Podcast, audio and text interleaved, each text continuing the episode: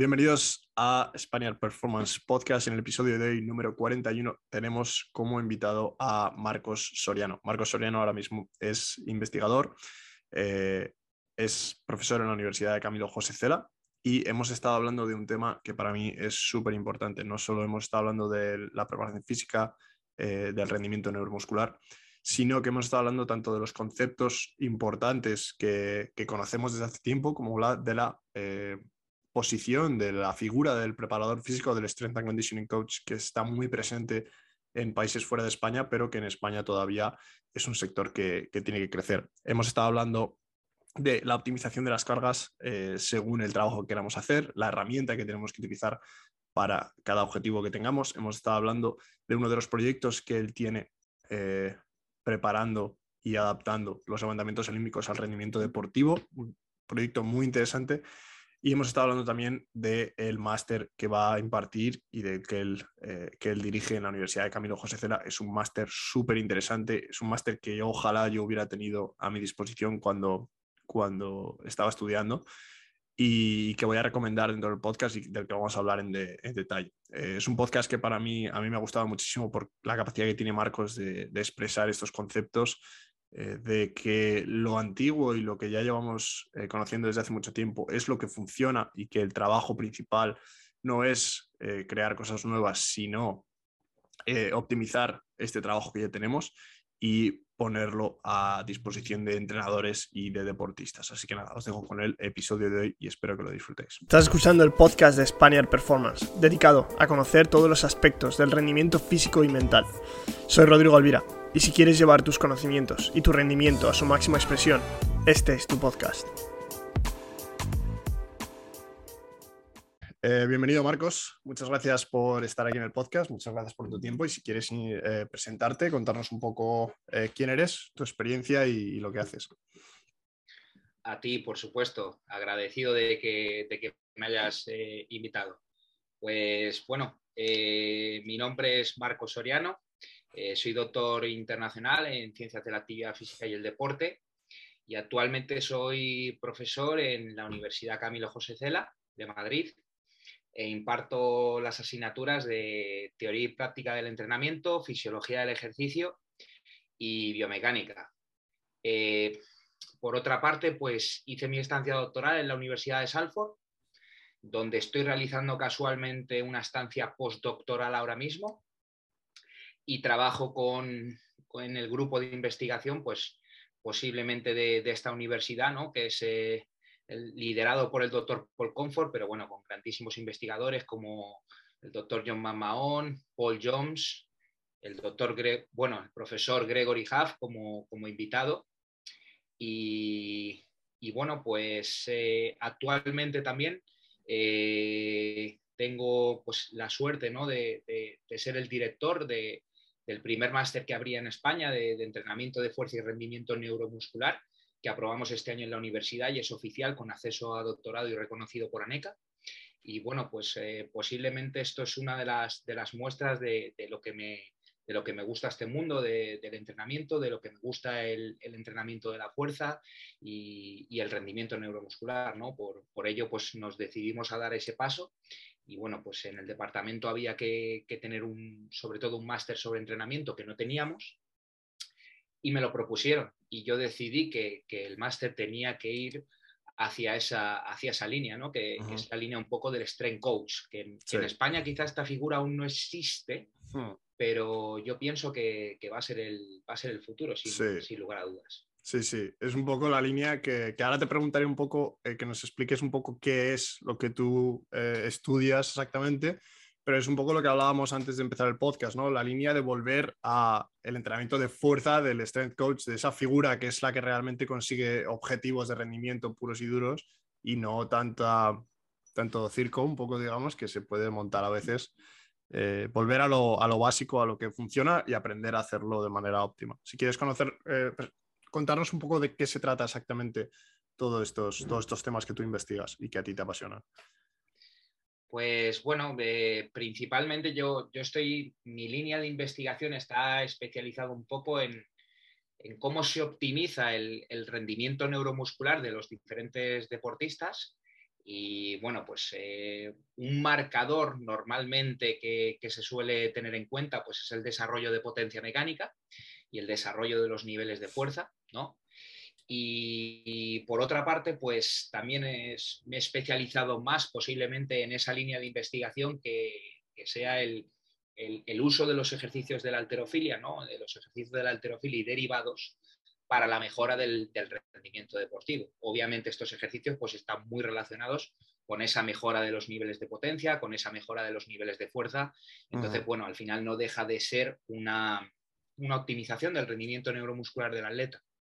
Al margen de esto, pues también entreno, entreno deportistas. Yo soy deportista, no muy bueno, pero a día de hoy estoy compitiendo como, como alterófilo en, la liga madrileña, que no es un deporte que yo haya hecho desde pequeño ni mucho menos. Yo he sido jugador de rugby hasta, hasta hace bien poquito, pero bueno, fue, fue algo de que empecé con mi tesis, pues al final a trabajar con estos ejercicios derivados de la alterofilia y mm. yo soy de la opinión que para poder enseñar algo tienes que saber hacerlo. Entonces empecé a hacerlos, empecé a practicarlo, me gustó el deporte, me fui enganchando y, ahí estoy compitiendo. Soy entrenador nacional de alterofilia también y juez. Entonces, pero, pero vamos, eh, prácticamente sumergido en esa parte ¿no? del entrenamiento de fuerza para, la mejora del rendimiento deportivo. Eh, muy interesante. Eh, y sobre todo lo que dices, que antes de, saber hacer algo o saber enseñar algo hay que conocerlo muy, muy, muy en detalle. Por eso yo siempre marco mucho respeto en esos investigadores, pues que hacéis eso, ¿no? Que, aparte de investigar, que es muy importante, tenéis ese bagaje de tanto entrenar deportistas como vosotros mismos. Eh, joder, saber qué es lo que experimenta un deportista, ¿no? Cuando pasa por ese entrenamiento o todo eso que tú estás intentando investigar, que es, es que es la clave juntar los mundos. Em, Luego hablaremos un poco más del máster, si quieres, al final, para porque me gustaría eh, ver un poco de qué se trata, porque parece muy interesante y querría recomendarlo seguro. Em, Sin problema, muchas gracias. Eh, acerca de, del tema principal de hoy, o del primer tema del que quería hablar, que es un tema que a mí personalmente me interesa mucho, porque creo que es algo que entra dentro de todo lo que hablamos de la optimización del entrenamiento, cargas, eh, fatiga, etcétera, etcétera. Hablando acerca de eh, tanto pues, el trabajo de fuerza, si fuera en, fuerza máxima, submáxima, balísticos, levantamientos olímpicos, esta idea de que hay que optimizar o que hay que buscar la carga óptima que produzca los mayores outcomes, digamos, las mayores eh, producciones de potencia durante el entrenamiento, eh, ¿es correcta, es errónea? ¿En qué momentos hay que aplicarla? O más o menos, ¿cuál es tu opinión respecto a esto, tu idea? Pues mira, vamos a empezar yo creo con un, podríamos decir un statement, ¿no? Vamos a empezar con algo así rotundo y a partir de ahí lo vamos desglosando. No existe la carga óptima. Entonces, a partir de que no existe la carga óptima, ¿vale? Pues vamos a ir desglosando esto. Y, lo estoy diciendo yo que tengo justamente ¿no? dos, dos metaanálisis publicados sobre la carga óptima. Pero vamos a ver la utilidad que pueden tener los mismos, que yo creo que es de verdad la clave en ese sentido del éxito. Si, al final no nos vamos a los eh, métodos más tradicionales, yo os aseguro que si veis, pese a que a mí me encanta estar eh, up to date, ¿no? me encanta estar actualizado y me encanta ver la última bibliografía, las últimas revisiones y demás, eh, si veis la última revisión que ha salido sobre periodización en deportes de fuerza, por este grupo de Mike Stone, etcétera, etcétera, que aparte es muy reciente, creo que es de 2021, eh, no deja de estar basada en Mateyev, no deja de estar basada en Bergosansky, en los grandes que de verdad nos aportaron prácticamente la teoría del entrenamiento que tenemos a día de hoy. Hmm. Entonces, con esto no hay nada nuevo, todo ya está inventado. Únicamente lo que tenemos que hacer es aplicar bien los conceptos y en muchas ocasiones, como dice la, frase, no stick to the basics. Entonces, pensando en esto, no puede haber ninguna carga óptima porque las cargas deben de variar a lo largo de la temporada.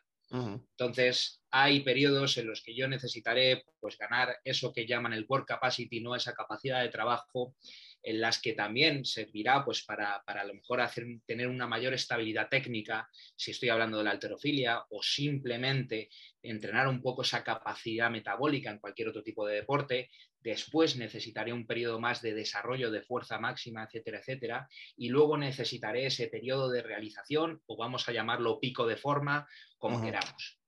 Entonces, carga óptima, carga óptima de qué? Si lo que quiero es optimizar mi perfil de fuerza-velocidad, lo que necesito es trabajar mi perfil de fuerza-velocidad.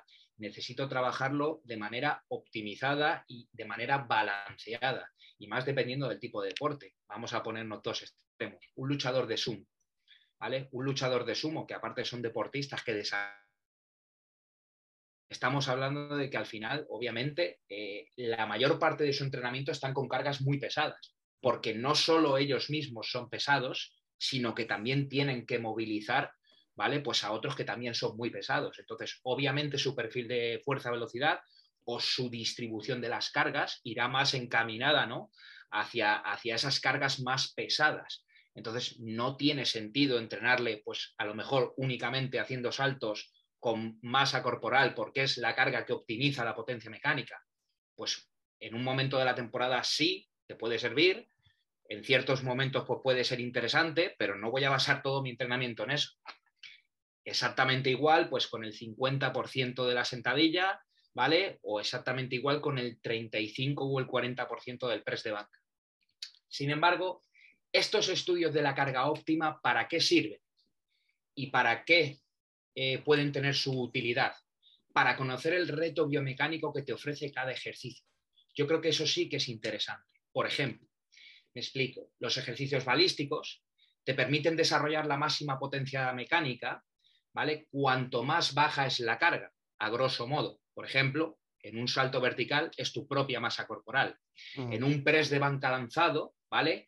la carga mínima es un 30%, pero es que no se ha testado nunca con nada menos de un 30% del 1RM. Entonces, si se hicieran pruebas posiblemente con un 10% en un press de banca lanzado, en un press throw, posiblemente esa sería la carga óptima.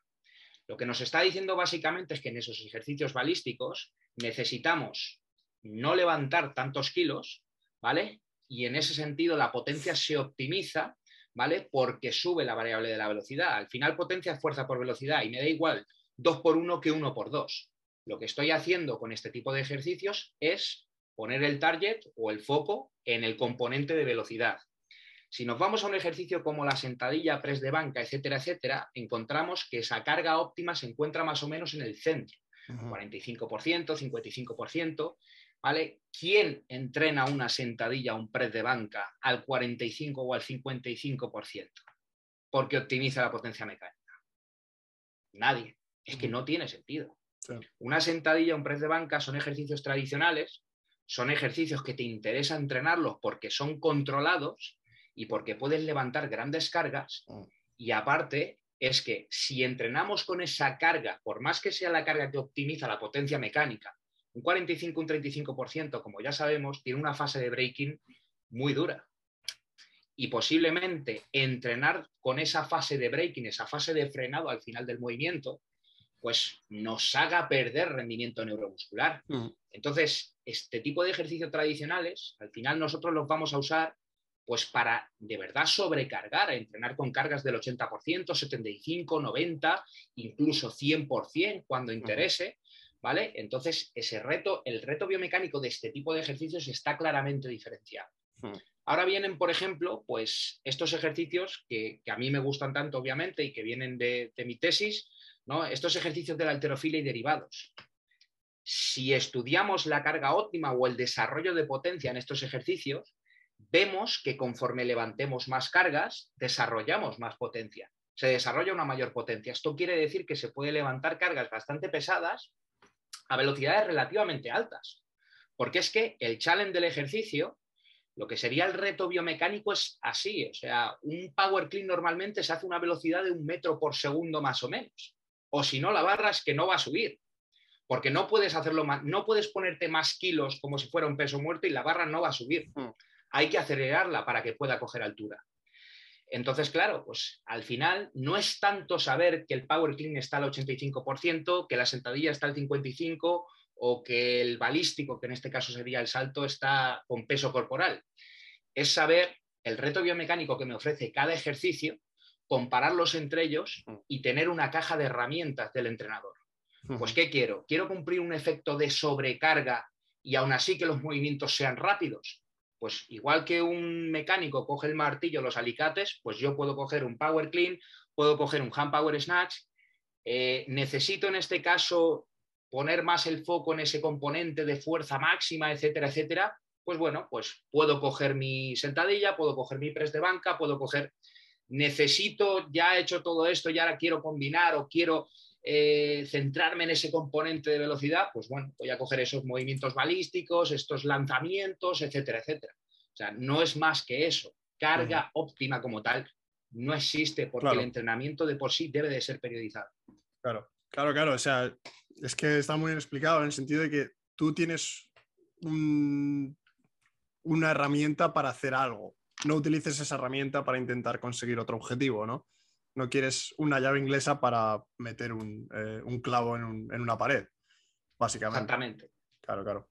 Pues es que ha quedado, es que ha quedado muy claro. Eso es, eh, lo, que, lo que me surge aquí, que además iría justo con la siguiente pregunta, ¿no? Acerca de los levantamientos olímpicos. Y lo que has dicho, es el único ejercicio, digamos, en el cual tú aumentas la carga y esa, ese outcome de potencia aumenta, que no sería lo mismo con esos ejercicios de fuerza máxima, ya que eh, tienes que acelerar y se utilizan para fuerza máxima, y los ejercicios de salto, que son ejercicios en los que cuanto menos peso, mm, mayor potencia. Em, probablemente sería ese el argumento a utilizar cuando estamos hablando y comparando, intentamos comparar los levantamientos olímpicos con los saltos cargados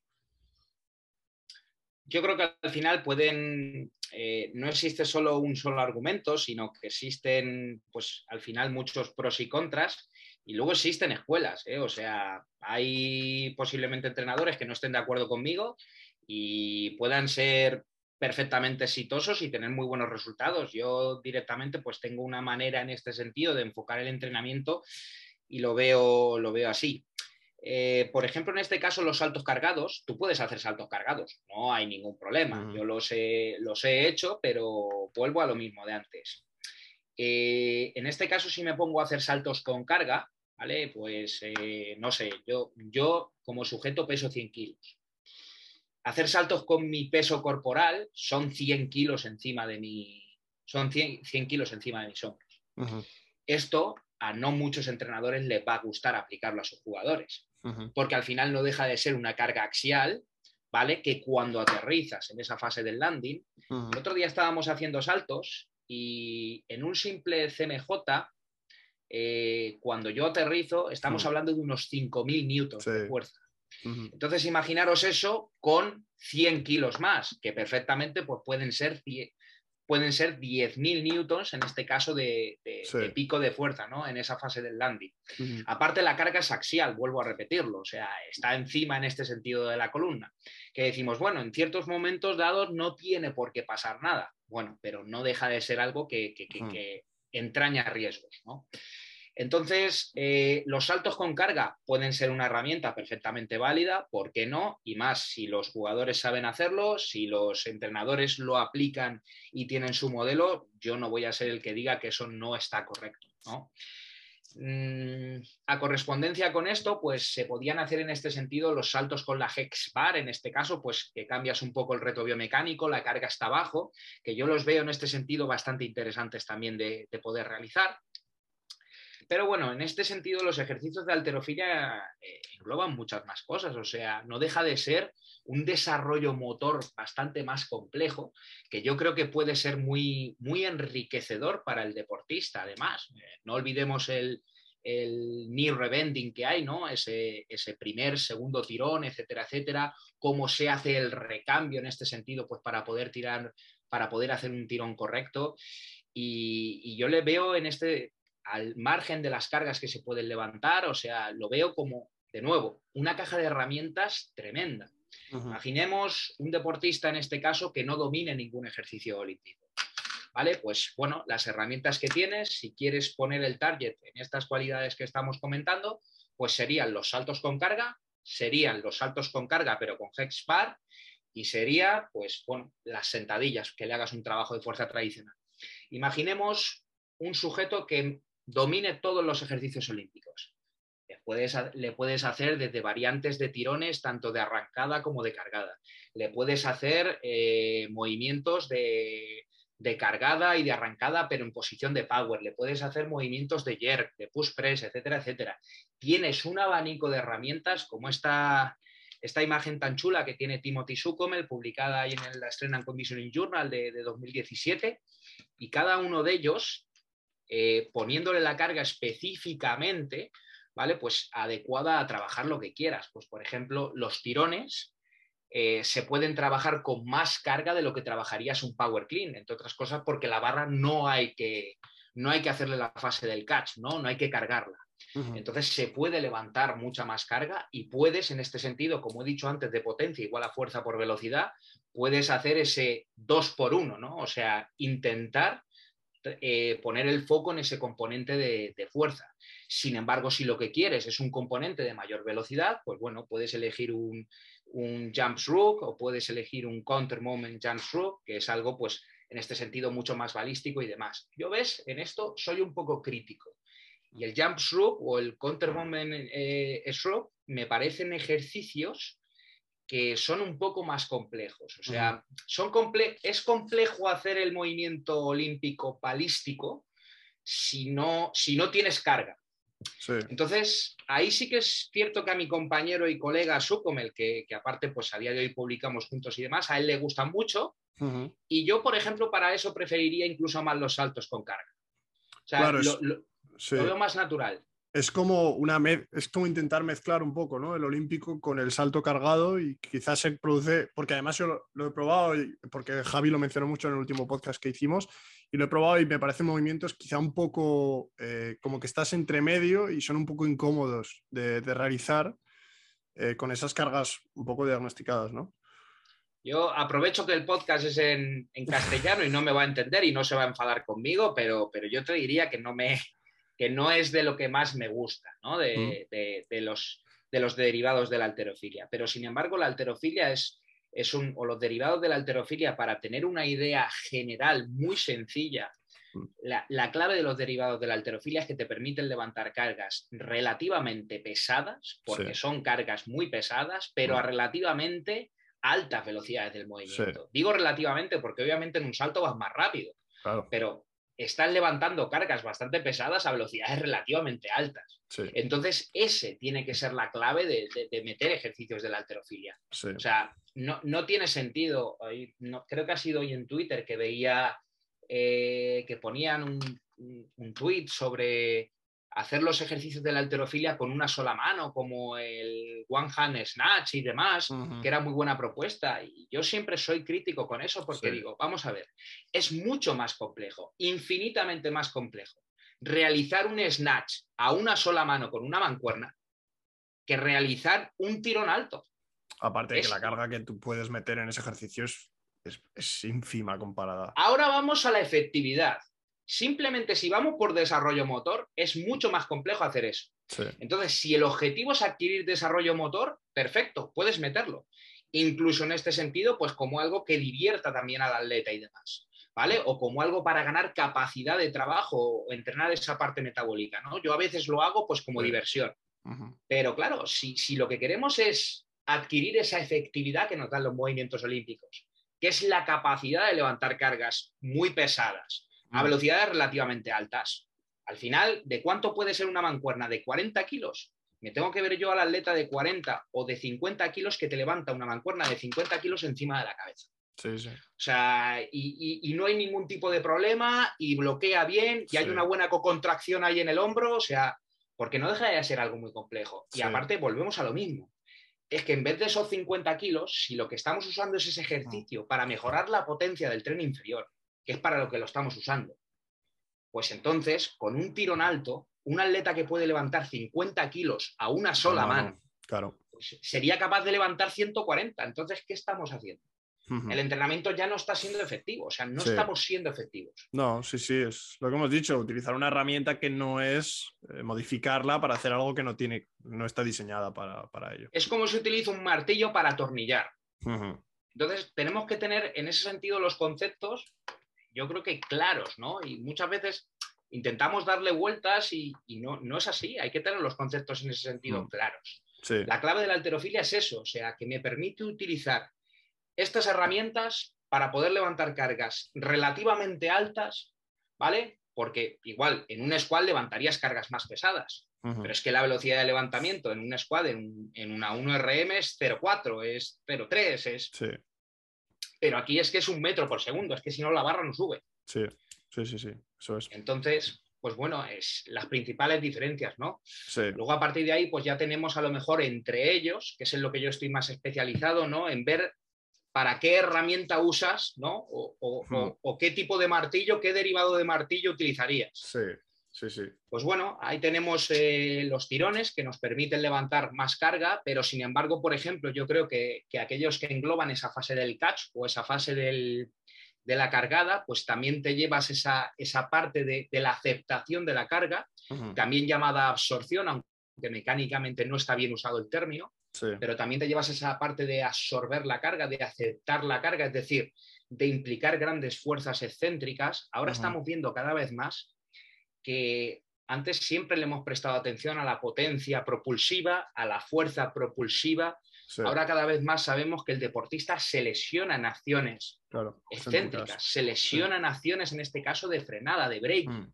Entonces, esto es algo muy bueno que te ofrecen esos ejercicios olímpicos. Mm. Que tú me dirías, los saltos con cargas te lo ofrecen también. Y yo te digo, tienes razón, pero es que no es lo mismo una carga en un power clean, que la carga viene aquí delante, mm. que, la, que la columna vertebral está en perfectas condiciones si la técnica se hace correctamente, que se puede de verdad aceptar esa carga bien y que no hay ningún tipo de riesgo mm. que volver, que caer con 100 kilos. Sí, sí, sí. Es que, es que además es la mejor opción, eh, para mí, la mejor opción después de hacer un, death drop, por ejemplo, una caída de altura, o, pero vamos, es la mejor opción y en la cual aceptas mayor, mayor carga, sin, duda. Y aprecio un montón lo, de, lo, de, lo del término absorción, porque hay mucha gente que yo creo que no lo dice y, y se utiliza un montón y que de manera equivocada además. Sí, sí, em, o sea, pero bueno, igual que fuerza explosiva, nada explota, o sea, hay unos artículos muy chulos de Jason Lake, sobre todo, que es un biomecánico pues espectacular que trabaja para, para Hawking Dynamics, precisamente, y bueno, trabaja, tiene un, post, eh, le lleva parte del blog y recomiendo sus posts en el blog porque es ciencia, pero, pero para aficionados, porque lo explica de manera tan sencilla que dices, no puede ser. O sea, me he estrujado la cabeza teniendo que leer esto una y otra vez y lo explica de manera genial. Y de hecho los papers se llaman algo así como Have We Lost the Mechanics in Biomechanics? Y es que es verdad, en muchas ocasiones el problema es que la jerga del entrenador utiliza una terminología que no, es, no es correcta desde el punto de vista mecánico. Sí, sí, que al final se ha creado un poco, yo creo, para, para acercarte un poco al cliente, ¿no? Al deportista, a la persona y que te entiendan de manera más sencilla, pero no se ha sabido hacer esa separación. No sé, porque luego se sigue utilizando. Al menos entre profesionales. Eso es, eso es, eso es. La única parte, si quieres, que podría apuntar, hace creo que fue hace un par de días, eh, desarrollé justamente un webinar en la plataforma del doctor López Chicharro en SSI Physiology and Training. Era justamente sobre herramientas para, desarrollar la potencia, ¿no? Y es una definición que no me canso de, decir porque yo noto que cuando hablamos de esto de potencia, eh, la gente no acaba de, tener una percepción de lo que es. Entonces, eh, yo creo que se lo imaginan como una capacidad condicional y en verdad la potencia no es ninguna capacidad. La fuerza como tal es una capacidad, la resistencia es una capacidad. El desarrollo de potencia mecánica no deja de ser una consecuencia del rendimiento neuromuscular. Entonces, al final, cualquier movimiento dinámico va a tener un desarrollo de potencia dado.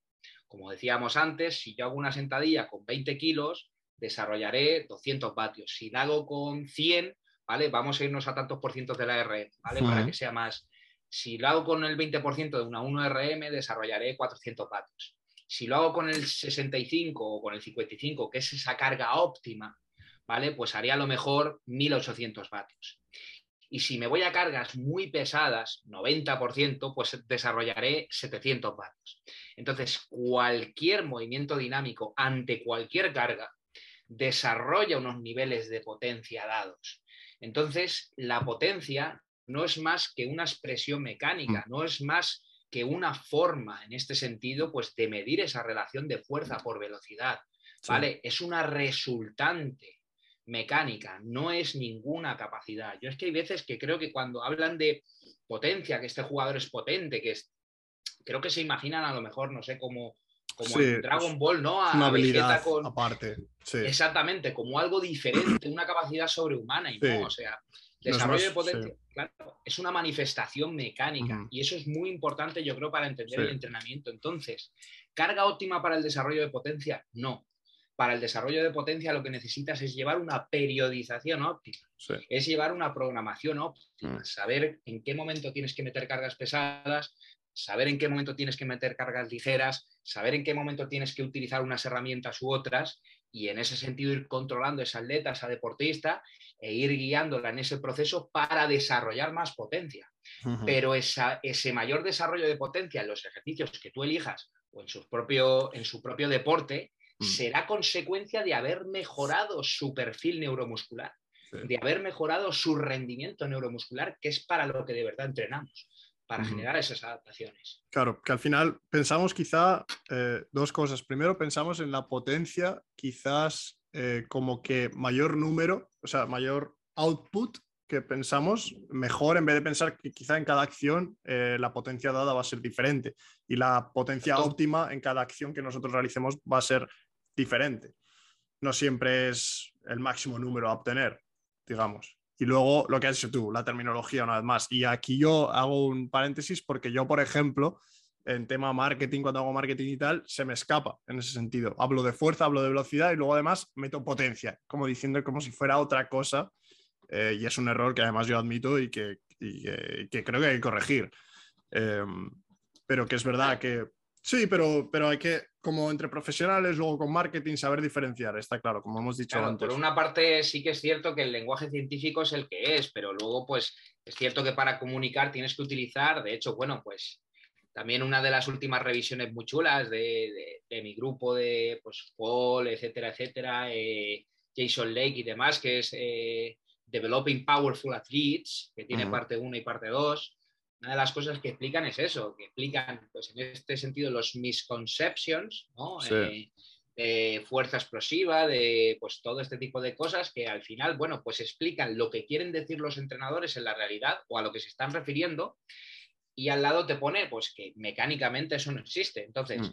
lo puedes seguir utilizando siempre y cuando pues te quieras referir a eso, pero que tú tengas en cuenta de que no se están refiriendo a eso. ¿Vale? Que el término adecuado, pues en este sentido, ¿no? Pues eh, sería, sería otro. Entonces, yo creo que es algo que, es necesario sentar desde el principio. O sea, saber el, para qué, ¿no? Y, el por qué. Porque en muchas ocasiones te das cuenta de que falta eh, lo más básico. Y se organizan por ahí unas eh, disputas y, unas discusiones y dices, pero si es que directamente no, no están los pilares. O sea, no, no, están ni siquiera los cimientos. Entonces, ¿cómo, nos vamos a poner a discutir de qué es mejor o qué es peor? Entonces, pues por eso, igual que con la carga óptima, etcétera, etcétera, la mayoría ya ni siquiera entro. Porque digo, pues es que para, tener que explicar toda la asignatura de teoría y práctica del entrenamiento, ¿vale? Pues no, no mm. puedo hacerlo en un tweet. Claro, claro, claro. Son temas que sí, que, hay que tener sentados desde la base. Por eso yo hablaba, eh, si quieres, hacemos eh, un hincapié ahora en el tema del máster que habías comentado, porque esto enlaza perfectamente en tener un máster, tener una educación formal que establezca esto de manera bastante sólida en, los entrenadores y en las personas que se vayan a dedicar a esto. Entonces, si quieres contarnos un poco de qué, de qué va a ir el máster y de qué va a tratar. Sí, bueno, pues te lo agradezco por esa parte. Yo es un poco una visión que yo también he tenido y, y no sé, creo de verdad que es hacia donde va a ir el futuro de la profesión y, como he hablado pues en muchas ocasiones, pues tanto con el profesor Huff, que no sé si es ahora mismo el presidente de la NSCA, pero sé que está en el editorial board member, igual que Paul Comfort y, demás. Y bueno, pues eh, yo tenía esa idea sobre todo de la figura del strength coach, ¿no? que en España aún no existe y no tienes ninguna formación en este sentido específica. Eh, la realización de un máster de estas características, pues tienes que investigar qué es lo que hay en España, cómo se... Y bueno, pues los máster que hay en España en este sentido de entrenamiento eh, son máster generales, ¿no? Pues entonces en este sentido, el máster eh, nuestro, que recién se acaba de aprobar, de, entrenamiento de fuerza y rendimiento neuromuscular de mi universidad, Camilo José Cela, pues es justamente hacia esa parte del entrenador, de, de este strength coach, ¿no? que se dedicaría a mejorarte esos valores de fuerza, mejorarte ese rendimiento neuromuscular. ¿Cómo? Pues mediante entrenamiento de fuerza, pero ojo, la pliometría forma parte del rendimiento neuromuscular, claro que forma parte del rendimiento neuromuscular, entonces también estaría dentro. El entrenamiento con sprints, sprints lastrados, etcétera, etcétera, forma parte del rendimiento neuromuscular. Los cambios de dirección, aceleraciones, deceleraciones forman parte, pues claro que estaría dentro. Mm. Entonces, bueno, pues el máster tiene 13, eh, bueno, es, tiene 13 créditos, que es, es bastante en, la materia de, de base del entrenamiento de fuerza, que sería en este sentido fisiología y, biomecánica. Tendríamos 10 créditos solo en fisiología, o sea que el máster tiene un carácter científico muy potente, con ciertas ideas que, no, sé, no sé muy bien cómo van a casar en España aún, porque sí que es cierto que no, en España no se ha visto esto aún desde este, este tipo de formación tan reglada. Por ejemplo, una de las cosas que a mí me gustaba mucho era a la hora de, prescribir el entrenamiento y ver cómo, dependiendo de las diferentes cargas y de los diferentes tipos de contracción, la arquitectura del músculo, sobre todo con los trabajos de Martino, Franchi y demás, estamos viendo que cambia completamente. O sea, dependiendo de si yo hago un entrenamiento, pues más con excéntricos, incluso acentuando esa fase en el excéntrico o acentuando la velocidad de los excéntricos, puedo hacer que en este sentido la arquitectura del músculo ligeramente cambie, tenga una mayor longitud del fascículo, etcétera, etcétera. Todo esto puede ayudar a prevenir muchas lesiones y demás, pero claro, ¿cómo puedo testearlo yo? Las herramientas que hemos tenido hasta el momento como entrenadores es, yo te hago un test al inicio, hago un entrenamiento y te hago un post-test. Y veo los valores de fuerza, etcétera, etcétera. Y esto, a partir de aquí, yo infiero que viene de que se han producido estas adaptaciones. Pero ¿por qué no ir directamente a medir esas adaptaciones? ¿Por qué no podemos usar nosotros un ecógrafo, por ejemplo? Entonces, en ese sentido, tienen ciertas ideas novedosas y luego una parte que yo creo que es la más importante y es que, y que creo que cada vez está más olvidada, es la parte de, las propias habilidades del entrenador. O sea, tenemos un, un módulo bastante importante, son 17 créditos, pero que en él eh, hay más de 50 horas de práctica, de práctica, en la que me voy a asegurar al 100% que el entrenador sale de ese máster sabiendo hacer movimientos olímpicos, sabiendo enseñarlos, sabiendo hacer movimientos pliométricos, sabiendo enseñarlos, sabiendo hacer velocidad, sabiendo enseñarla y porque al final, pues yo aprendí de mi mentor, del doctor Paul Comfort, que si, no sabes hacer un power clean, no puedes enseñar un power clean. Mm y de verdad es algo que yo llevo a, día de hoy. No, no, tienes que ser el mejor haciéndolo, pero tienes que saber hacerlo, tienes que estar familiarizado con ello y, eso te va a ayudar mucho porque es,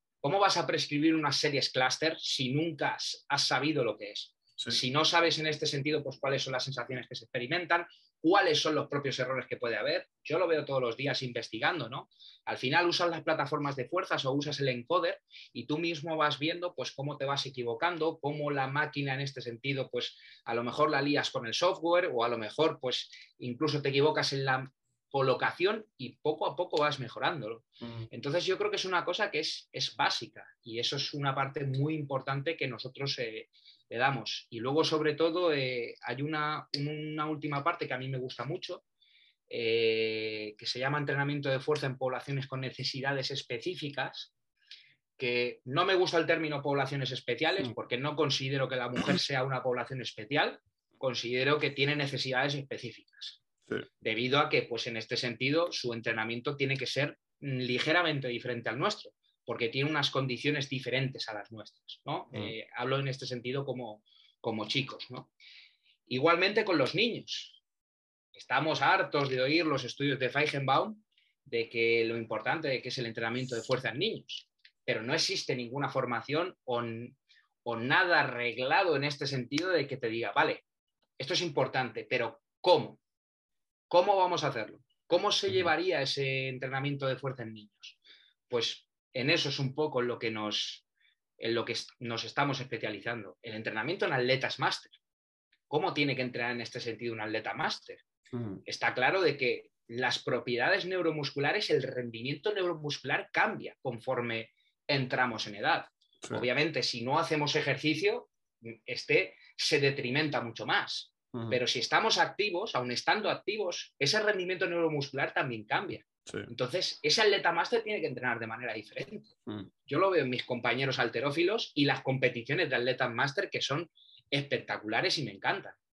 Entonces, y luego que hay, que hay datos que respaldan todo esto que digo, o sea, hay, evidencia detrás. Entonces, creo que todos, este, todos estos puntos se abordan, se abordan muy bien, eh, nos visitan posiblemente pues, los mejores especialistas que hay ahora mismo en España, puesto que formamos parte de una red de investigación. Bueno, es, una red del proyecto del Ministerio que se llama justamente Optimización del Entrenamiento de Fuerza y el Rendimiento Neuromuscular, en la que, bueno, pues la forman eh, personas, investigadores, eh, compañeros de profesión que han venido además a este podcast, como el doctor Jesús Pallarés, también eh, Fernando Pareja Blanco, pues no sé, Gonzalo Márquez en A Coruña o Amador García Ramos en, Granada, ¿no? También, pues, no sé, el doctor Manuel Rodríguez, que está en Almería, o sea, es, una red en este sentido con más de, mm de, 20 investigadores a nivel internacional. Este año se nos une Paul Comfort, el doctor Daniel Bullosa, y que me perdonen el resto, ¿no? porque al final son muchos y no los puedo mencionar a todos. Pero sí que es cierto que la mayoría de ellos nos visitan, entonces, bueno, pues eh, lo que quiero decir un poco es que tanto los contenidos como la forma pues ha sido diseñada con cabeza, no, no solo por mí ni muchísimo menos, sino con la hmm. ayuda de todos mis compañeros, con un poco las, eh, las directrices ¿no? o, también las recomendaciones de todos estos profesionales y, creo sin duda alguna que, va a ser una formación que va a ayudar mucho a dar un paso más a la profesión y sobre todo a, destacar una figura que a día de hoy no existe, pero quizás no existe porque no hay la suficiente... Mm. No, hay una formación reglada como que garantice mm. que, ese trabajo se va a desarrollar correctamente. Entonces yo creo que esto lo va a garantizar, sin lugar a dudas. Sí, sí, sí, sí, sería, bueno, es eso lo que, lo que has comentado tú, el, trabajo efectivo, el trabajo que, consigue los resultados de los que, de los que estamos hablando, que, a ver, que al fin y al cabo a mí me parece eh, la base de todo. O sea, cuando hablamos de rehabilitación, hablamos de muchas cosas que son muy importantes, eh, pero esta, esta base es la que evita que tengamos que pasar a esos siguientes niveles, ¿no? Lo que has comentado tú, el trabajo de fuerza y de rendimiento neuromuscular no solo es que una persona eh, consiga un récord de algo, sino consiga que esa persona consiga récords durante muchos años a poder ser y, optimizar esas cosas, ¿no? Os dejaré un link de todas maneras a todos los que estéis haciendo el podcast, tanto en YouTube como en, eh, como en, Apple, en todas las plataformas, para que podáis entrar. Seguro que tendrás más información y todo, donde hay gente que podrá entrar a verlo. Eso es. Eh, así que os invito a entrar y yo seré el primero que lo mire porque me parece súper interesante y creo que es algo que yo nunca he visto, nunca me he encontrado en el sentido de una formación reglada de estas características. Esto lo, sueles encontrar en, quizá en el sector privado, bueno, privado me refiero a, formaciones individuales que alguien puede dar, pero no lo encuentras en formación reglada universitaria. Me parece bastante difícil y con el temario que has comentado, que me parece espectacular, vamos, sobre todo el tema de, poblaciones especiales, digamos, de necesidades diferentes. Eh, Yo creo que fue, una sorpresa por nuestra parte en este sentido que, el Ministerio lo reconociera, en este sentido que, que, que no lo aprobasen como tal. Mm. Pero yo creo que, fruto de esa aprobación es la necesidad que se han dado cuenta que, existe. Mm. O sea, que, hay una necesidad real de que, pues, hasta hace cuatro días el entrenamiento de fuerza, como aquel que dice, estaba olvidado. O en este sentido, pues era, había mucha más importancia en ese entrenamiento cardiovascular, etcétera, etcétera, que yo no soy ni muchísimo menos un, hater de, ¿no? Pero, sí que es cierto que, yo creo que, el entrenamiento de fuerza ha adquirido un gran protagonismo. No significa que ahora sea más importante que antes, siempre ha sido igual de importante, pero que ha adquirido un gran protagonismo porque ahora sabemos más. Ahora sabemos más, sabemos más efectos, sabemos más efectos sobre el sistema inmune, marcadores de salud, etcétera, etcétera. Y yo creo que es lo que ha facilitado un poco, pues también el que, el que haya ahora mismo pues un despegue y bueno, pues una, importancia a nivel ya sociedad, ¿vale? Pues, pues que está latente. También pues mm. eh, la proliferación de centros eh, fitness, pues más rollo CrossFit, eh, etcétera, etcétera, ¿no? la gente está cambiando las tendencias de, entrenar, o sea, antes era spinning la moda, ¿no? Ahora la moda, pues todo el mundo quiere levantar sin ir más lejos. Eh, cuando yo empecé con el tema de los movimientos olímpicos, yo recuerdo que intentamos sacar un webinar con, en la plataforma de José López Chicharro, que iba a ser muy chulo porque iba a ser práctico y teórico. Y con la cantidad de gente que mueve José López Chicharro, recuerdo que se apuntó una persona. No le mm. interesaba a nadie. Y sin embargo, ahora no sé, no, no paro de, recibir en muchas ocasiones. Y, y, ahora, pues, justo un congreso que tenemos también en, en Granada con la red, eh, creo que es el, 7 y 8 de octubre, algo que recomiendo porque va a ser un congreso espectacular. Eh, hay un taller justamente práctico que impartimos Paul Comfort y yo sobre movimientos olímpicos y se, fue el primero que se llenó. O sea, las tendencias un poco están cambiando. Como, como tú decías, volvemos a lo, a lo, que siempre ha estado. Sí, a lo que ha funcionado. Mm. Pero las tendencias sí que es cierto que entre la gente están cambiando. Sí. Entonces, bueno, pues... Sí, eh, y lo creo que la gente se va dando cuenta, ¿no? Eh, porque como está presente, yo creo que está, al estar presente, una de las cosas que me pasaba a mí siempre es, pues, eh, me encuentro muchos deportistas que piensan en la preparación física como algo, pues, que es un pequeño plus, que algo, algo, algo hace. hasta que se encuentra con algo que dicen, hostia, eso es lo que me pasa a mí un poco cuando llegué a Estados Unidos, ¿no? Que me encontré con lo que era una preparación física como la que estamos hablando ahora. Y me di cuenta de que es que la posibilidad de, mejora era espectacular. Y yo lo que había experimentado hasta ese momento era, bueno, pues una pequeña mejora en cierto sentido por la utilización de esta, de esta rama más funcional que llaman de la preparación física. Y cuando me di cuenta aquí de, estuve trabajando con un equipo de fútbol americano, con mi equipo, el equipo que yo jugaba baloncesto, el trabajo que hacíamos y la mejora que había, la ganancia de masa muscular, eh, la capacidad del primer paso, el salto vertical a una pierna, dos piernas, eh, dolores que se iban de, de, rodillas, de todo. Me di cuenta, dije, joder, es cuando en el momento en el que yo pues dejé de amar el baloncesto y me di cuenta, dije, me meto aquí, con, la, con lo que yo puedo mejorar primero de todo, haciéndolo por mi cuenta y lo que le puede ayudar a, gente que no sabe ni que eso existe hasta que no se encuentran con ello. Yo creo que la gente lo empieza a ver un poco quizá por modalidades, como dices tú, el CrossFit y estas cosas, que aunque pues tengan sus, pues, sus pros y sus contras, pero te hacen ver cómo el ese trabajo neuromuscular te cambia la vida en muchos sentidos. La tendencia está cambiando y aparte es que la mayoría de deportes la tendencia está cambiando. En el fútbol, por ejemplo, es un deporte que cada vez tenemos más evidencia de que toda la evidencia apunta a que cada vez los, los futbolistas van a recorrer menos distancia en mm. términos de kilometraje pero va a ser a mayor intensidad. Cuando esa distancia se recorre a una mayor intensidad, pues son acciones, en este caso aceleraciones, deceleraciones, sprints cortos, etcétera, ¿no? Pues son acciones eh, al final eh, de alta intensidad para el músculo, son contracciones de alta intensidad. Entonces, la única solución como para poder mantener y tolerar esas cargas a lo largo de todo el año es que ese deportista sea fuerte y posiblemente eh, vayamos a ver un cambio en toda esa preparación física en el, fútbol y en, otros deportes, claro, por supuesto, porque cada vez más el, espectador un poco está cambiando en el sentido de que quiere cada vez más espectáculo. Entonces, eh, eso, eso yo creo que es una tendencia que está siendo general. Eh, se puede ver, por ejemplo, en el rugby union, que a mí es un deporte que me gusta mucho, ¿no? Se puede ver en el rugby union, pues cuando te pones partidos de 1980 de los All Blacks, que la media de peso del equipo era de 80 kilos.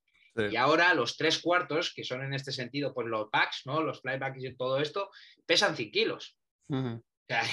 pero claro, en un deporte que el momentum, que la inercia es tan importante, pues al final, claro, eh, pues ha cambiado todo. Mm. Profesionalización, etcétera, etcétera, muchísimo más espectáculo. Mm. Y eso va a seguir posiblemente increciendo, o sea, y bueno, pues va a hacer falta gente preparada que sepa, que sepa trabajar de esa manera. Sí, sí, sí.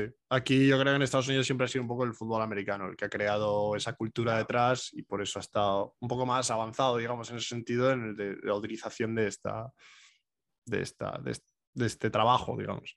Mm.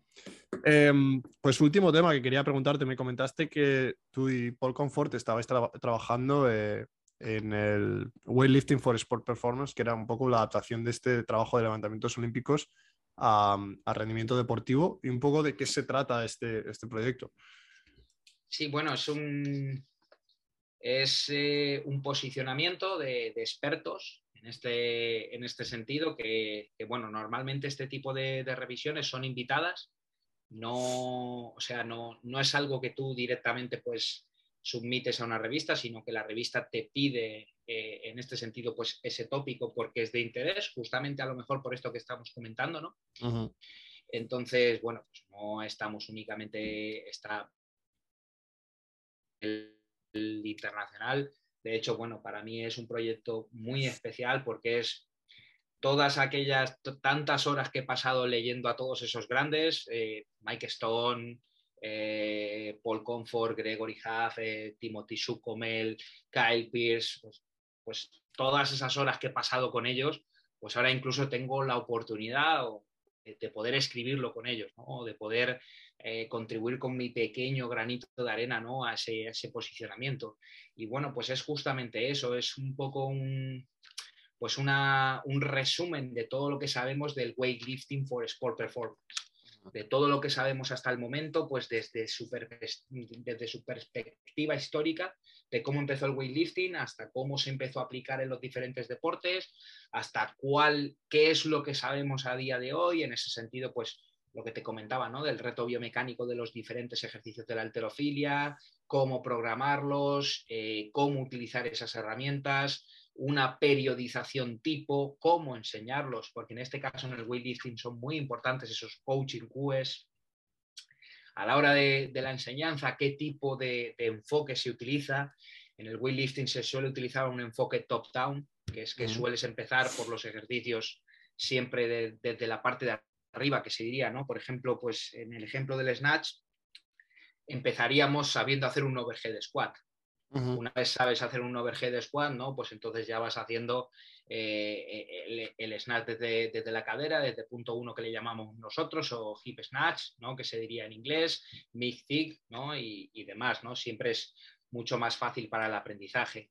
Y bueno, pues yo creo que recorre un poco perfectamente en toda, en toda su extensión, pues desde aspectos de mejora del rendimiento que se han recogido en la literatura científica, biomecánica, fisiología, eh, hasta aspectos, como te decía, de, lo que es el, desarrollo motor, ¿no? Entonces, bueno, no voy más lejos, creo que la, revisión o el posicionamiento creo que tiene casi 300 referencias. Y aparte de, las, de las chulas, porque algo, algo un poco, no sé, que llama la atención dentro de, de la alterofilia es que la mayoría, hay bastante literatura, la gente se cree que no hay, pero hay bastante literatura.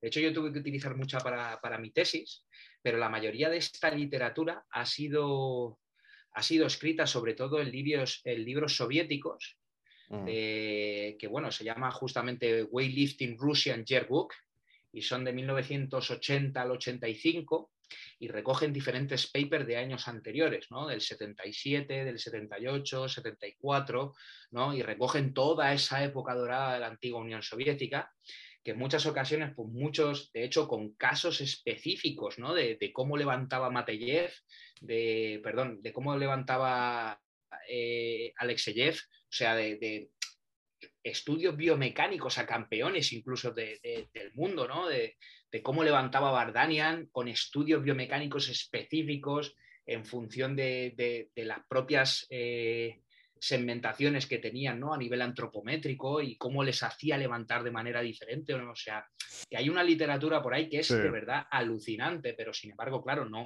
no hay una literatura en ese sentido tan reciente que tú puedas ver mm. en un Sport Medicine, en un Journal of Strength, ¿no? Entonces, mucho del trabajo que estamos haciendo para publicar esas revisiones, yo recuerdo en la última que publiqué para mi tesis, es coger toda esa literatura antigua que ya nadie lee, porque son libros en este sentido que cuesta mucho de adquirir.